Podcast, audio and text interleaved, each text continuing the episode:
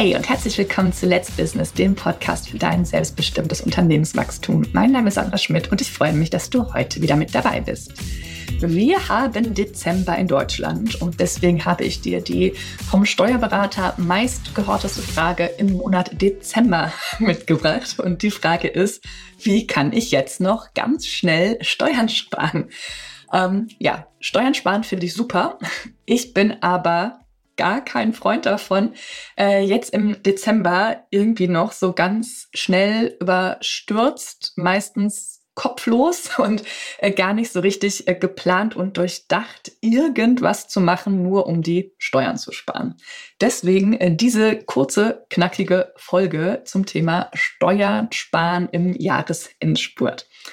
Ähm, ja, also ne, die meisten schauen dann sich ihre Zahlen an, irgendwann im November und denken, wow, das Jahr war doch richtig, richtig cool, irgendwie ne, cooler als gedacht.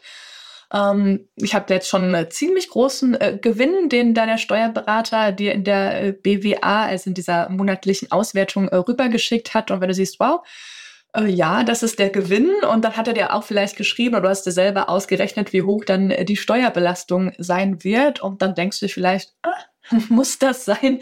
Kann ich dann ja noch irgendwas äh, drehen? Gerade wenn du als ne, Einzelunternehmer unterwegs bist und dann merkst, ups, jetzt bin ich tatsächlich bei 42 Prozent plus Soli angekommen, dann äh, ja, tut das doch äh, schon weh. Und da ist die Frage natürlich total äh, gerechtfertigt. Ne? Wie kann man jetzt noch Steuern sparen? Also ich kann äh, euch da sehr gut äh, äh, nachvollziehen, dass man da die Frage stellt. Ähm, man muss dann nur schauen, dass äh, Steuern sparen auch sinnvoll erfolgt. Also ich bin kein Freund davon, nur irgendetwas zu machen, um Steuern zu sparen. Das habe ich, glaube ich, schon mehrfach äh, gesagt. Denn ähm, wenn du jetzt einfach sinnlos, wahllos, kopflos äh, Geld ausgibst, ähm, ist das Geld ja auch weg. Du sparst dann Steuern, ja, aber so gesamtwirtschaftlich, äh, betriebswirtschaftlich ist es dann vielleicht nicht äh, so sinnvoll, die Kohle einfach äh, rauszuhauen.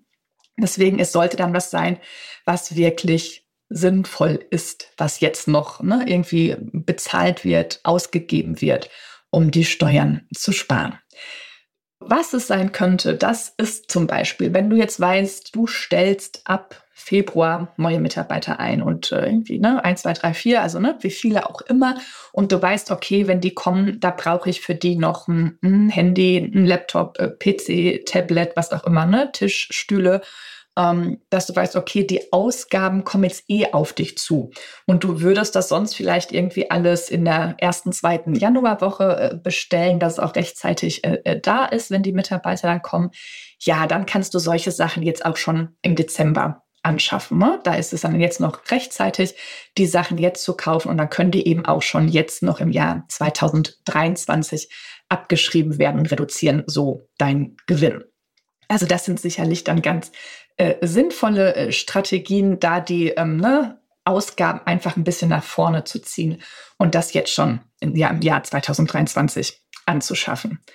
Was aber irgendwie äh, keinen Sinn macht, wenn du zum Beispiel ähm, Ware noch einkaufen möchtest. Ne? Also wenn du Warenbestand dann hast, dann hat, wirkt das auf deinen äh, Gewinn nicht aus. Also da jetzt einfach ähm, Bargeld gegen Warenvorrat zu tauschen, das hat äh, steuertechnisch, gewinntechnisch keine Auswirkungen. Oder was auch ähm, manche dann als Idee haben, dass sie sagen, ach Sandra, ich habe jetzt ja so viel äh, Gewinn und auch jetzt so viel Liquidität. Ich könnte doch jetzt Aktien kaufen. Dann kann ich doch, wenn ich die Aktien kaufe, ähm, in, der, in der Firma meinen Gewinn reduzieren. Und ähm, nein, das äh, funktioniert auch nicht. Ähm, ne? Also auch da ähm, kannst du durch den Kauf von Aktien deinen Gewinn äh, nicht reduzieren, ähm, weil du da auch nur quasi Bargeld gegen dann die Unternehmensanteile in Form von Aktien tauscht. Also auch das ist da ähm, ja nicht die beste Strategie. Ich bin ja eh ähm, Freund davon, ne, in der in der GmbH und Holdingstruktur zu arbeiten, ne, also sein Business in dieser Struktur aufzubauen. Und da hast du jetzt ja ne, im Vergleich zu dir als Einzelunternehmen, wenn du da 42 Prozent plus Soli bezahlst und dann noch gegebenenfalls äh, Kirchensteuer und dann noch die Krankenkassenbeiträge und was da alles da kommt, da hast du natürlich ne, eine Belastung von fünf, gefühlt 50 Prozent, also dass auf jeden Fall die Hälfte weg ist. Und wenn du das Ganze in der GmbH und Holdingstruktur machst, ja, reduzierst du deine Steuer auf 30 äh, Prozent über einen dicken Daumen. Das heißt, da hast du auf jeden Fall äh, schon mal 12 Prozent Steuerersparnis plus noch andere Optimierungen, die man da äh, vornehmen kann, dass du da also deutlich und äh, signifikant Steuern sparen kannst. Und das ist dann etwas, was automatisch passiert, was Jahr für Jahr passiert. Da bekommst du quasi jedes Jahr diese äh, Steuerersparnis automatisch ähm, vom Finanzamt. Das heißt, da ähm, macht es Sinn, wenn du immer wieder dir die Frage stellst als Einzelunternehmer, wie kann ich denn Steuern sparen?